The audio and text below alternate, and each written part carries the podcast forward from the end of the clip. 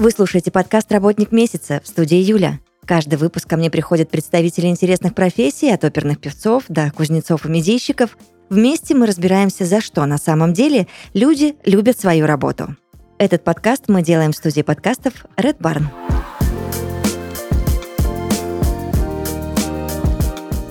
Ольга Пархоменко будет отвечать на мои вопросы, а Оля работает автором рекламных статей. Привет тебе! Привет. Я давно поглядываю на твою профессию, и мне очень хотелось заманить или тебя, или твоего коллегу а, на разговор в подкаст «Работник месяца», потому что у меня много уточняющих вопросов, и очень хочется разобраться в твоей профессии. Попробуем? Да, супер. Расскажи, пожалуйста, как ты пришла в профессию и почему выбрала именно это направление? У меня нет какого-то конкретного момента, когда я сижу и понимаю, что все, я пойду в авторы. Это как будто бы всю жизнь со мной. Я сначала очень любила читать, и одно из любимых занятий — это доставать все подшивки бабушкиных газет, журналов и вот этого всего, и перелистывать, перечитывать. У меня были любимые выпуски журнала «Крестьянка», если что, это классный журнал. И как-то все это мне очень нравилось. Потом я росла, росли журналы, которые я читала, и я подумала, что, наверное, редактор мужского мужского журнала, это классно. И в тот момент какая-то детская мечта появилась стать редактором мужского журнала, а потом я научилась писать. И оказалось, что мои сочинения в школе классные, и я такая, о, ну, раз я умею писать, то, наверное, мне стоит заниматься этим дальше. И я поступила на журфак, пока училась, выбрала редакцию, в которой хочу работать, и вот я в ней работаю. Как будто бы это ну, как-то постепенно из кусочков всю жизнь складывается, и в какой-то момент ты сидишь, пишешь тексты, вот я здесь. У тебя какой-то генетический код вложен, и кто-то в семье пишет, или э, это приобретенный навык, и в какой момент, сколько тебе было лет, когда ты поняла, что, или тебе кто-то рассказал, что вау, ты хорошо пишешь? Да, у меня нет никого в семье, в том-то и дело, кто бы писал хорошо. Ну, у меня родители обычные люди, там, врач и военный. Ну, что как, какое-то творчество. Я, по-моему, такой немного нестандартный персонаж в нашей семье, потому что и я единственная выбрала творческую профессию. Это не генетический код, но это как будто бы с детства, с рождения вложено. Ну, наверное, это то, что люди талантом называют. Про то, что я хорошо пишу, ну, об этом часто говорили учителя по русскому языку, и мои сочинения как пример э, работ ставились. Вот так надо. И уже потом я начала ходить на курсы перед поступлением в журфак, и тексты стали более журналистскими какими-то, и все. Но все вокруг просто говорили, о, классно пишешь, почему бы тебе не попробовать? И я это слышала, и мне самой нравилось, и я же говорю, меня очень вдохновляли журналы и газеты, и это мне казалось чем-то классным. И мне хотелось в этом участвовать, э, поэтому так. Такое 50 на 50. Это не генетический код, я ни от кого не унаследовала, но это как будто с рождения заложено. Так, а родители сопротивлялись сопротивлялись твоему выбору? Ну, нет. Или спокойно отнеслись? Нет. Э, ну, было видно, что они такие, что? В смысле, ты не будешь медиком? Нет, нет, им не принципиально, кем э, будет работать ребенок. Это твой выбор, тебе с этим жить, но профессия журналиста, это же, ну, есть какой-то стереотип, э, не знаю, что это сложно. Э, мой любимый стереотип про то, что а вот закинуть тебя в какую-нибудь горячую точку и все. Но если что, если кому это интересно, так не будет. Это по желанию. То есть, если ты хочешь поехать куда-то в горячую точку писать, тогда поедешь. Здесь ты волен выбирать. Но, но не препятствовали. То есть, они понимали, что это будет сложно. Такие, что, журналистика? Ну, ладно таком, в каком-то таком ключе. А потом стали помогать, нашли мне репетитора, курсы, и вот это все, и мы совместно поступили на журфак. Слушай, ну это кайф, конечно, когда родители так поддерживают, э, ну, дорогого прям стоит. Ты уже немножечко рассказала про журфак, угу. да, что ты туда поступала, училась, но у тебя сейчас такое узкое, специфическое направление. Скажи мне, пожалуйста, написанию рекламных статей где-то учат, как ты именно этот скилл прокачивала? Я очень сомневаюсь, ну ты можешь со мной поспорить, сказать, Юль, да ты что, там на журфаке целая а, отдельная отрасль разработана, и нас учили этому специально? Или же ты где-то еще параллельно прокачивала этот скилл? Я не буду спорить, на журфаке, по идее, базово должны учить писать статьи, но по факту я не представляю, как этому можно прям научить. Есть какие-то готовые шаблоны, окей, но нужно какое-то свое понимание. Есть курсы всякие копирайтеров же, есть э, литература, всякие канальчики в Телеграме, где ты можешь почитать теоретическую базу, и это все круто, классно, но я этим не пользовалась.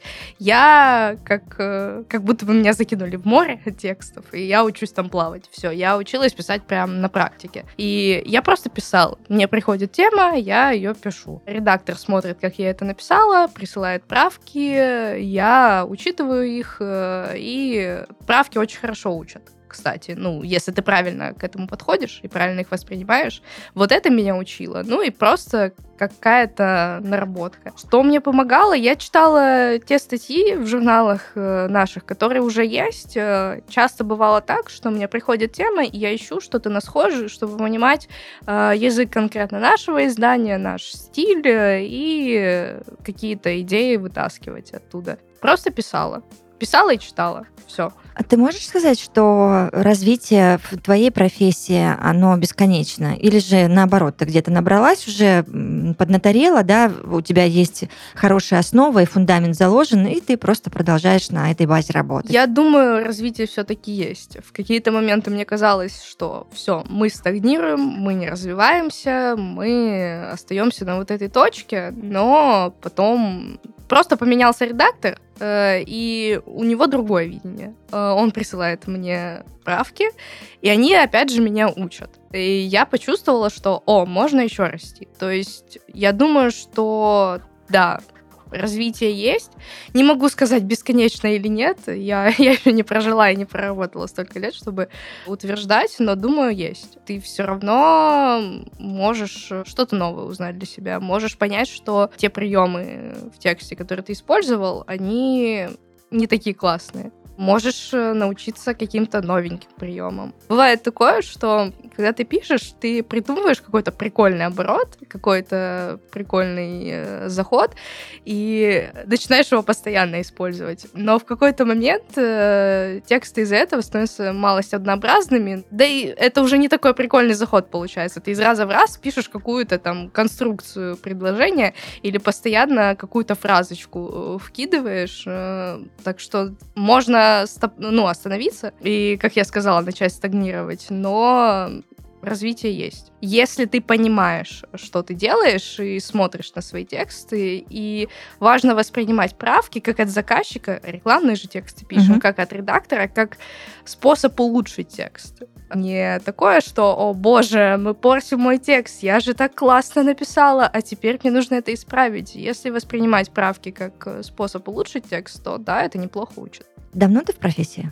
По специальности я больше года, полтора года где-то я конкретно в этой редакции. До этого были какие-то практики, где-то в других изданиях немножко работала. Но конкретно рекламный автор я полтора года. Не так много, но ну, уже, немало уже. Уже да. немало. Такое, угу. Что-то среднее. Согласна. Расскажи немножечко, как на старте у тебя все складывалось, как начиналась твоя работа. Сложно, сложно, ничего не понятно, много работы, как уложиться в сроки, как это делать, что писать. У меня на второй день работы буквально случился какой-то э, шок и паника когда мне прилетела сложная тема, в которой я не разбираюсь. Это были букмекерские приемы какие-то, а я не понимаю, что это. И заказчик конкретных вещей хотел, и прислал сайты, в которые нужно почитать, и открываю там формулы математические, как что рассчитывать. И я такая, что? Что мне с этим делать? У меня был шок, но мне помогли, конечно, там же есть э, редактор, к которому можно обратиться. Поначалу было сложно, потому что очень большой спектр тем. Когда работаешь рекламным автором, ты и швец, и жнец, и на дуде и грец, и все. Ты во всем должен разобраться. И у тебя на это есть буквально день, потому что мы много пишем, и в один день ты можешь писать статьи про букмекеров, и тут же после этого какая-нибудь статья про гель-лаки, как их выбрать. Ну, то есть э, очень большой спектр тем. Э, это было прикольно и страшно одновременно, потому что, с одной стороны, о, круто, мы много чего можем узнать, мы всесторонне развиваемся, но, с другой стороны, ну, у меня не так много знаний по всем этим сферам. Было сложно. Я поначалу мало что успевала, долго писала статьи. Ты же еще очень стараешься, когда ты новичок, ты максимально вкладываешься.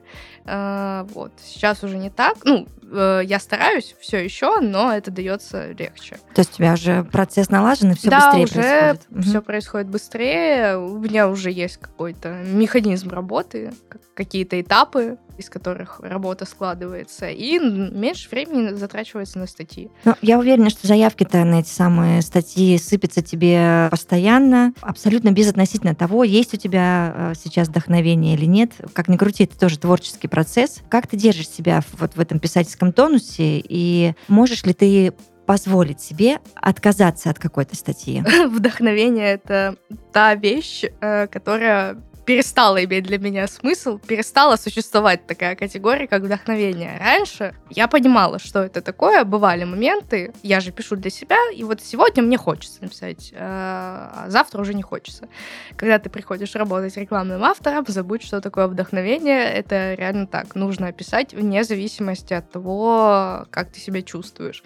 И бывают моменты, ты плохо поспал, у тебя плохое настроение, потому что что-то случилось, ты приболел немножко, конечно. и все это, конечно, сбивает, но надо писать. Я не знаю, иногда мне кажется это каким-то чудом, что я пришла, отработала весь день, накатала две статьи, а при этом чувствую себя откровенно плохо. Просто Наверное, это опыт. Сейчас это просто опыт э, и понимание того, что это моя работа. Это уже превратилось, ну, рутина будет грустно звучать в таком контексте, но это уже вот есть э, категории в творческих профессиях, творчество и ремесло. Это уже больше ремесло. Но, естественно, когда я устаю, когда чувствую себя плохо, тексты будут похуже. Ну и всегда кто-то что-то уже до тебя написал, и ты можешь поискать э, по той же теме схожие статьи, почитать, что-то оттуда взять. Не скопировать, это важно. Мгм. Почитать, вынести какую-то информацию и написать. Вот. Ну, я тебя здесь прекрасно понимаю, потому что в свою бытность работы на радио еще давно-давно, сейчас тоже с этим полегче, и ведущий в эфире может, знаешь, там поделиться и настроением своим, и еще что-то. А раньше были очень строгие правила игры, и тоже вот эта конвейерность присутствовала, потому что ты приходишь на эфир, который у тебя там с понедельника по пятницу, никому вообще не интересно. Болит у тебя голова, там, плохое у тебя настроение. Ты должен был выдать красоту в эфир. А, И здесь это вот прям, я Да, прослеживаю эту параллель тоже. Мне кажется, это любая такая работа в медиа, она сильно связана с творчеством. У тебя просто выбора нет. Э, Ты просто приходишь и ты работаешь. Все. И нет, отказаться от статей я не могу. Э, Это же моя работа. Бывает такое, что прилетают статьи, которые на темы мне абсолютно непонятны. Это что-то, что я вижу-то в первый раз. Э, Бывали такие статьи, да, но я, в принципе, никогда не отказывалась, потому что я не представляла, как я могу отказаться, это же моя задача. Я была очень удивлена, когда редактор мне сказала об этом, что так и так, э, у нас так нельзя делать. Я такая, а кто-то так делает вообще? Да, нужно писать. И я не могу отказаться. Э, Но я могу сказать э, редактору, что мне сложно, мне могут помочь. Мы можем вместе составить структуру, может, у меня больше времени на статью уйдет. Но отказаться я не могу. А сколько статей в день тебе нужно написать? Э, Две-три. То есть лимит какой-то установлен, да? Есть лимит, да. Все зависит от количества знаков. Конкретного количества знаков, которые я должна выдать за день, нет. Оно там плюс-минус. Там есть какая-то норма, но она высчитана на основе того, что мы делаем. А, Две-три статьи, да. Зависит от формата. Или три маленьких, или две больших. Или одну огромную, если это спецпроект. Собственно, уже ответила на мой следующий вопрос про расскажи о примерных объемах работы. Ты уже их выдала, рассказала.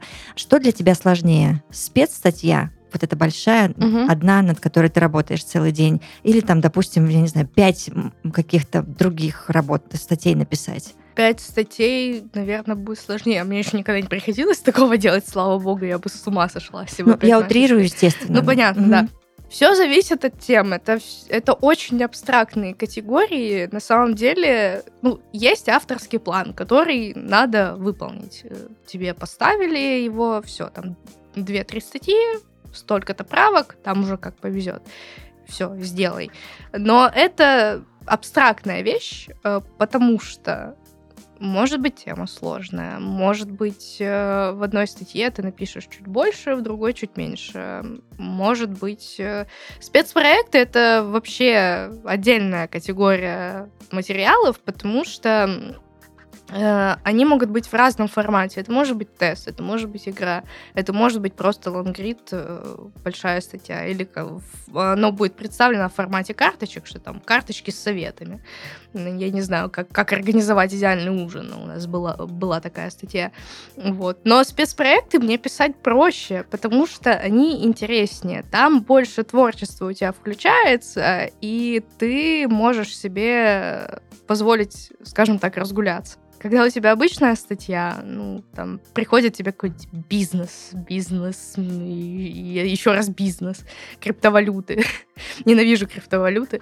Это скучно, ну, и ты должен написать там в рамках э, темы. А спецпроекты — что-то такое, что-то необычное. Люблю спецпроекты, это всегда что-то новенькое, что-то, что меня разгружает, и вот один из необычных, который я писала, нужно было придумать историю, которую потом отрисуют в комикс. Там мое описание текстовое и картинки комикса. И ты на это смотришь, вау, мы никогда еще такого не делали. Кайф. Э, и что с этим делать? И последнее мне вообще мемы нужно было искать для спецпроекта, это было круто. Я наблюдаю за вашим отделом так, краем глаза. Угу. И у меня создается такое впечатление, что вы все время в работе. Ну, не бывает так, что э, вы не работаете. Вы такие, знаешь, на чили на расслабоне из-за вот этой ситуации, может быть, это не так, ты сейчас со мной поспоришь, случается так, что, допустим, страдает твоя личная жизнь, что приходится там переносить какие-то планы на выходные, потому что нужно там что-то срочно дописывать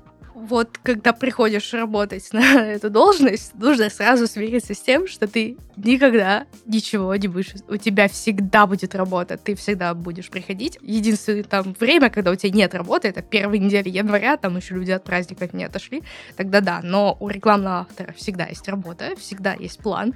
В основном ты не успеваешь выполнить все мы работаем в Trello, там есть колонка вот производство, вот правки. И никогда не бывает такого, что у тебя пустые все колонки. Ты все сделал. Это да.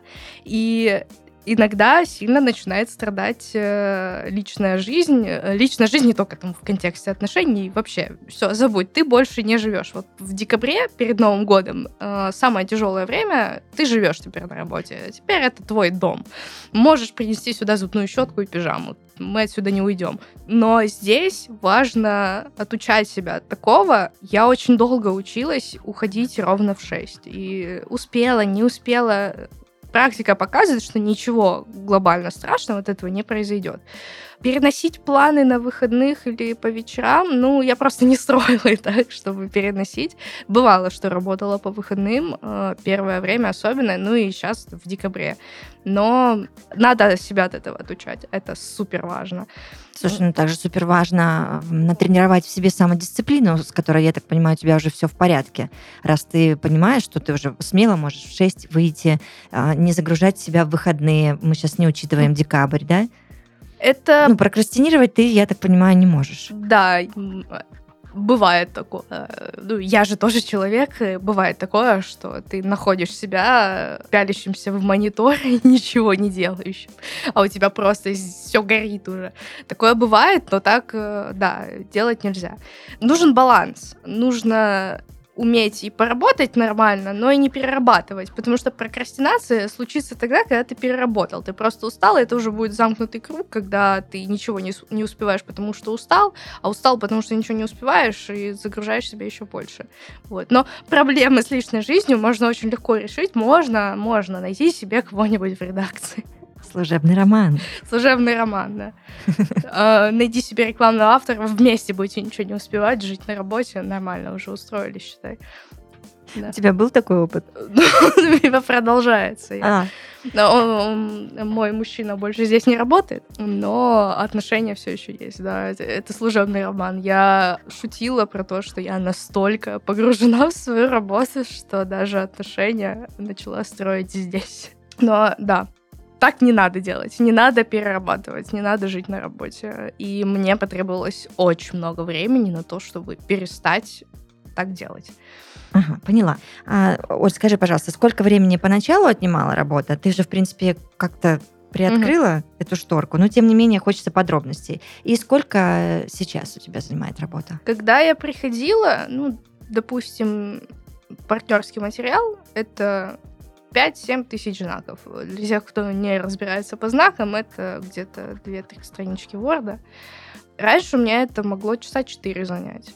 Вот, 3-4. Сейчас где-то за 2 часа я в целом напишу. То есть ощутимо сократилось э, Конечно, время, раза, да. да, время работы над материалом. э, Даже удивительно. Не, не знаю как, ну, уже какие-то наработки, уже ты, в принципе, понимаешь, где, какими путями себе уменьшить э, работу, где как это сделать побыстрее. Ну, опять же, от темы зависит. Но при самом хорошем раскладе я напишу статью часа за два. Э, Маленькие статейки я там вообще за час. Раз, все, готово. Маленький это какой объем? Э, Это 3-4 тысячи знаков. Вот. Э, Это можно за час написать. Ну, если тема не какая-то э, суперсложная. криптовалюта. Да, да. Ой, нет. Твоя любимая. Я, я уже знаю, где почитать про криптовалюты. РБК, спасибо. Так, с этим тоже разобрались. Ты чувствуешь когда-нибудь выгорание? Если да, то как ты с ним справляешься? Я такое жесткое выгорание почувствовала в декабре. Это было просто ужасно. Я чувствовала, что я уже не выгораю, я уже тлею просто. Очень хотелось менять э, работу. У меня э, вечер пятницы, это стандартно, все, я увольняюсь. Я не знаю, как я справлялась, я просто на каком-то изнеможении шла. Ну и я когда чувствовала, что я хочу все это бросить, я запрещала себе какой-то импульс делать. Мы не будем это делать импульсивно. Окей, мы хотим уволиться. Ладно, давай отработаем до Нового года, а после этого будем что-то думать. Это помогло. Если есть порывы на увольнение, то нужно это сделать как- какой-то план, наверное. Ну, никаких импульсов, потому что эмоции могут быть необъективными. Я не знаю, как правильно эту мысль выразить, что если ты чувствуешь, что вот я прям сейчас понесу заявление, все, хватит с меня этих текстов рекламных, я так больше не могу, я так больше не хочу, надо сесть и подождать. Переспать с этой мыслью, да? Да, да, Мгм. хороший совет. Э, Вот. Как, ну, не знаю, я стараюсь э, чему-то учиться, какие-то приятные вещи для себя находить в работе. Все равно есть какие-то плюсы. И больше отдыхать, это очень важно. Я до этого сказала, что да, нужен баланс э, между работой и своей жизнью. И его очень важно держать, потому что выгорание случается тогда, когда ты через силу делаешь э, то, чего ты устал и чего ты не хочешь делать. Э, сейчас я не пишу ничего для себя, например. Ну, временно. Когда я чувствую усталость, то мы, мы и так дофига текстов написали, что себя мучить. Э, больше отдыхать и стараться делать вещи, которые тебе нравятся и которые тебе приятны. Не знаю, хочется в ТикТоке весь вечер позалипать, да пожалуйста, значит, э, мне зачем-то это надо. Хочется отоспаться весь день, окей. То есть, и, и у меня строгий запрет на работу на выходных. Я не буду работать на выходных, даже если у меня все горит, я ничего не успеваю. Нет, нет. Мы не думаем о работе в субботу, воскресенье. Вот это помогает. Просто больше себе возможностей для отдыха. И для какой-то другой жизни. Да, да. Как ты восстанавливаешься в такие периоды? Э, Про ТикТок, про поспать понятно. Может быть, у тебя, не знаю, есть еще какие-то хобби? Ты катаешься на велике, на сноуборде, не знаю, ходишь на массаж, э, смотришь запойно там сериалы, кино. Никакого активного отдыха, пожалуйста, нет. Э, Мой отдых состоит в том, чтобы в горизонтальной плоскости максимально не двигаться и не тратить энергию. Ну, продуктивность переоценена немножко, мне кажется. Ну, кому-то, может, помогает, но я действую по своим ощущениям. Мгм. Если я чувствую, что сейчас я хочу лечь и смотреть ТикТоки, буду смотреть ТикТоки.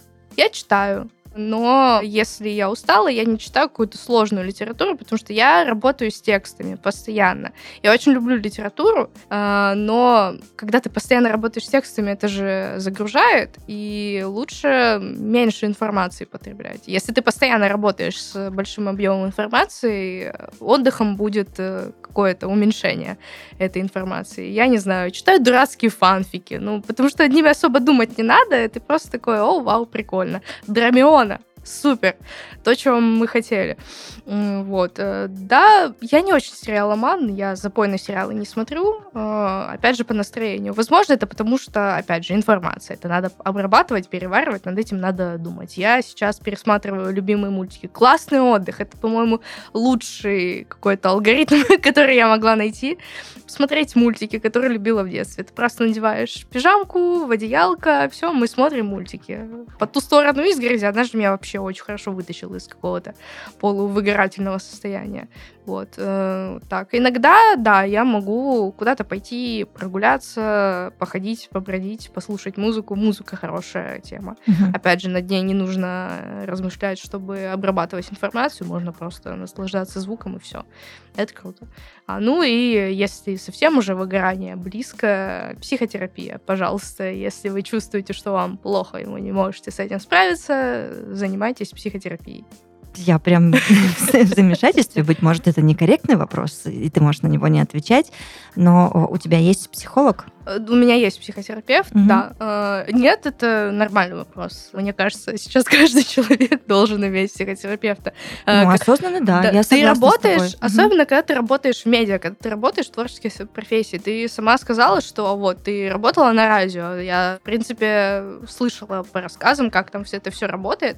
И у тебя же нет выбора. Ты должен работать, выдавать контент, э, несмотря на то, как ты себя чувствуешь. Абсолютно верно. И ну, чтобы... Это вообще очень сложный, да. самый сложный жанр. На нашу нагрузку все время сравнивали с нагрузкой космонавтов, потому что, представь, это прямой эфир круглыми сутками. Угу. У тебя вообще нет права на ошибку, никакого. Один дубль, все. Да, да. И еще же нужно... А если это утренний эфир, это кошмар. Мне преподаватель на журфаке рассказывал, что ты, чтобы поднять себе настроение, разные способы, знаешь, там ручку в зубах подержать, что этот мышцы автоматически улыбаться начинают. Да, когда ты выдаешь контент, нужно отслеживать свое психологическое, ментальное состояние и отслеживать момент, потому что можно выгореть настолько, что ты больше не вернешься в эту профессию, у тебя всю жизнь будет воротить от этих текстов, прямых эфиров, подкастов и прочего, смотря чем ты занимаешься mm-hmm. в медиа.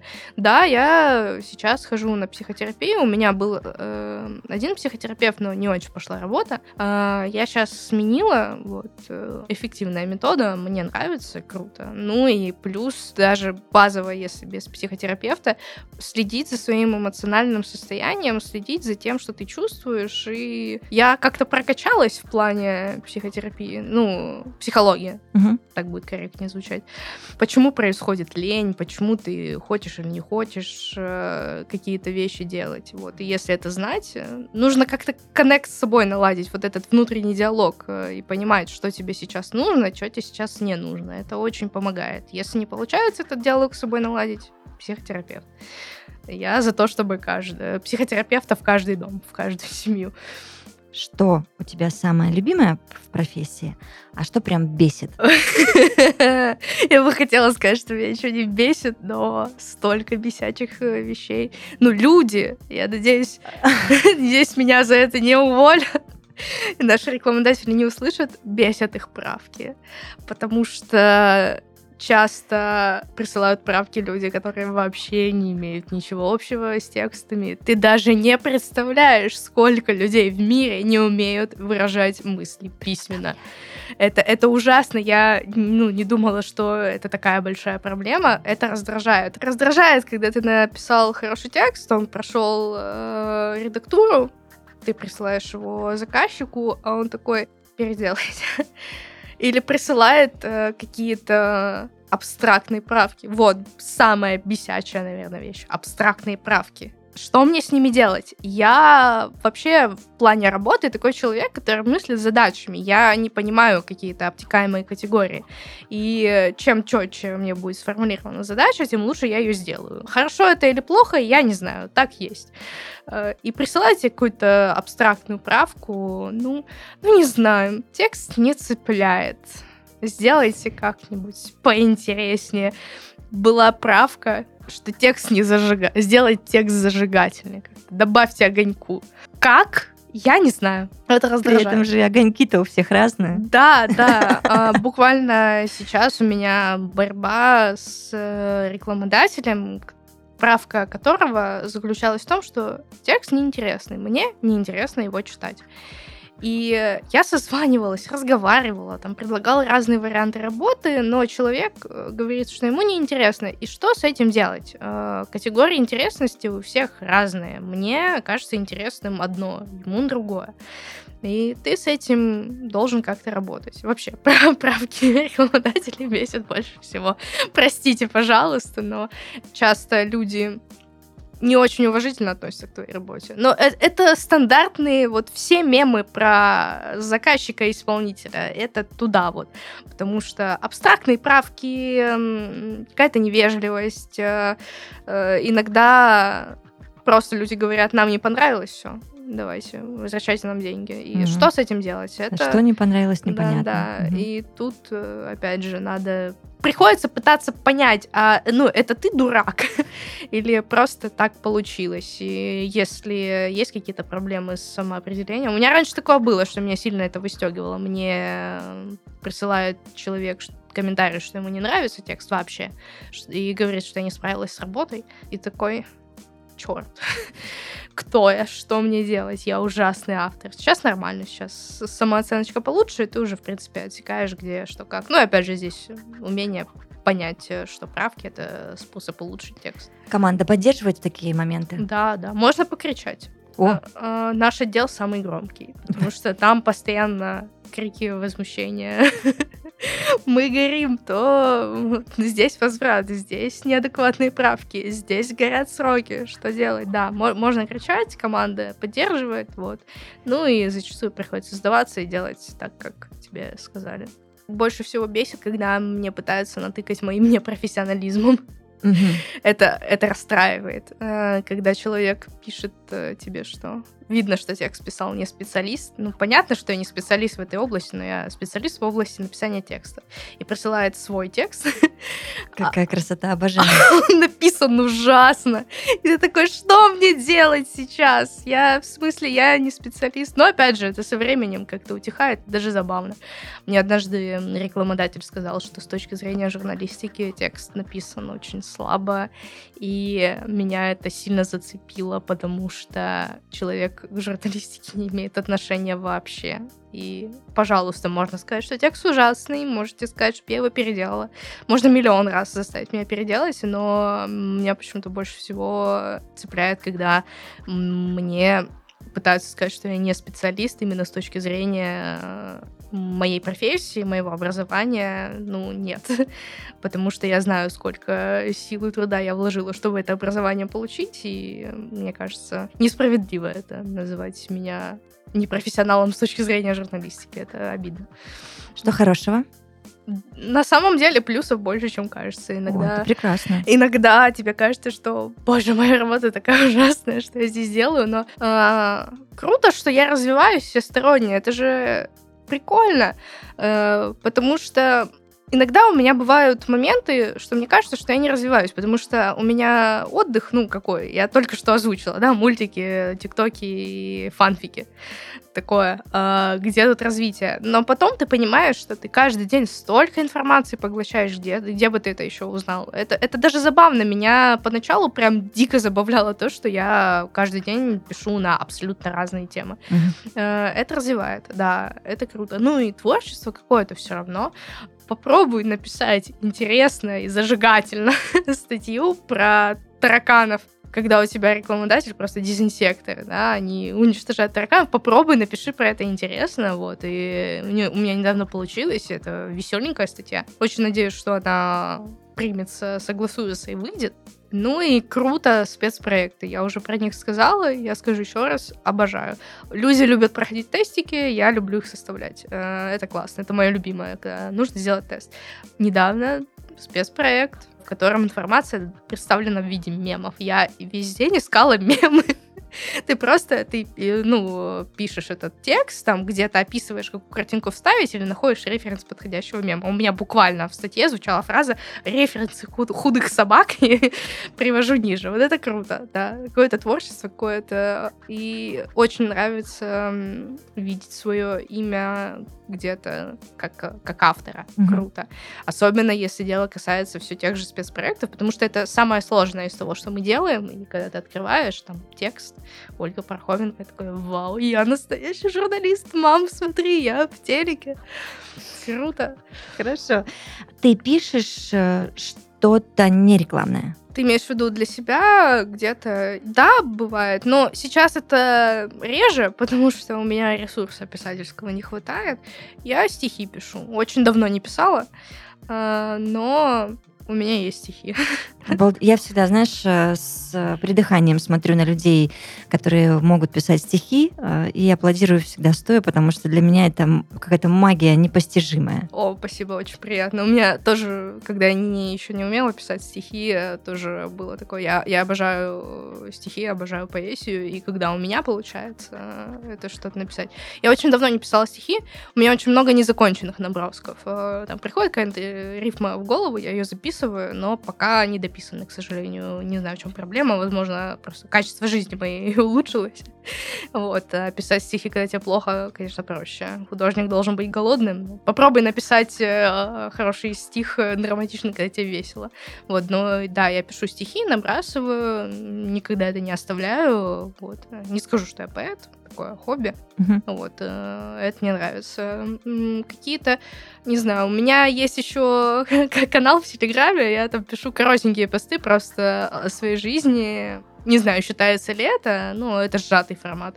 Тоже прикольно такое уметь, когда ты буквально в одном посте а, это или Твиттер, или Телеграм. В одном маленьком посте ты выражаешь какую-то сложную мысль. Да, люблю это. Я когда-то вела что-то вроде дневника, ну, это не, не такое, что «Здравствуй, дорогой дневник, сегодня мне пришлось пережить небывалое унижение. Мне сказали, что я не профессионал. Снова». Э, нет, просто какие-то наброски, зарисовки. Я что-то увидела, на что-то натолкнуло меня. Мне кажется, я... Ну, надо уточнить у мамы. Может, она скрывает от меня, что я родилась там с ручкой в руках. Потому что я пишу все время, я как будто бы, ну, тексты э, — это я.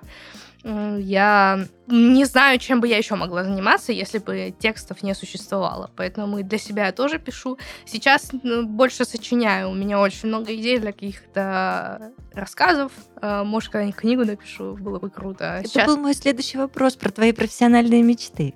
Давай, задавай. Ну, мне просто интересно, если тебе не... А, если ты не жадина, поделись, пожалуйста, своими профессиональными мечтами. Может быть, мы сейчас их в космос отправим, а они как-то прям быстрее-быстрее совершатся и сбудутся. У меня я говорила в начале, и еще раз это скажу, в детстве хотелось быть редактором мужского журнала. Мужского, потому что тогда мужские журналы были интереснее, информативнее, чем женские. Согласна. Сейчас это сильно скакнуло вперед. Круто, что есть женские журналы, которые не как Космополитен в нулевых. А хотелось быть э, редактором мужского журнала. Все еще хочется. Пока я не редактор, пока я пишу в том числе на мужской журнал, но уже поближе к мечте. Я я бы стала редактором, было бы круто. Э, хотелось бы попасть в какой-нибудь глянцевый журнал типа Esquire, Vogue, ждите меня. А, да. Эм, я бы написала книгу. Э, я мечтаю об этом а тоже. что, в ней стихи или проза?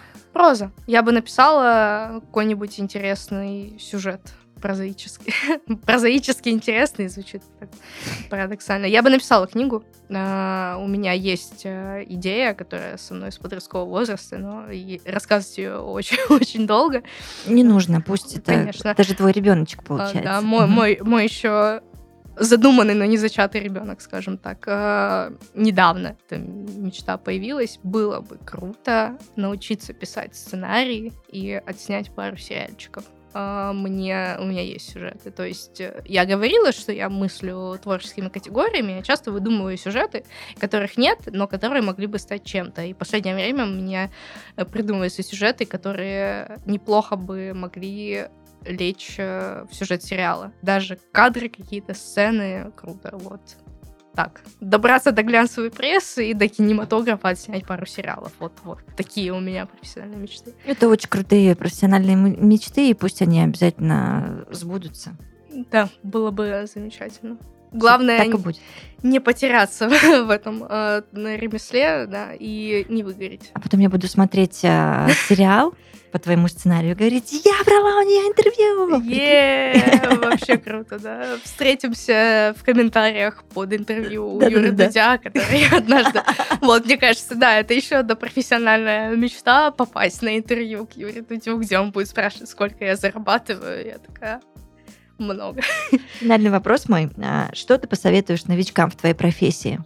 Я бы посоветовала важный, наверное, совет э, не влюбляться в свои тексты. Я где-то его слышала и украла, и сейчас делюсь. Э, не влюбляться в свои тексты и воспринимать всегда их как работу, которую можно улучшить. И находить баланс, не перерабатывать, э, стараться балансировать. Ну, и важно не забывать о том, почему ты здесь, потому что в таком большом объеме работы э, можно вообще забыть, а что ты здесь делаешь и зачем ты все это начал. Когда твоя работа превращается в рутину, а она неизбежно в нее превратится, ты как конвейер работаешь. Вот это держать в голове, что да, придется много работать. Ну, не потеряться, помнить, зачем ты здесь, почему ты это делаешь и ради чего это все. И не мерить себя категориями текстов. То есть, если ты написал плохой текст, это просто один плохой текст, так бывает. Напишешь хороший. Не мерить свои личностные качества своими профессиональными качествами. Вот.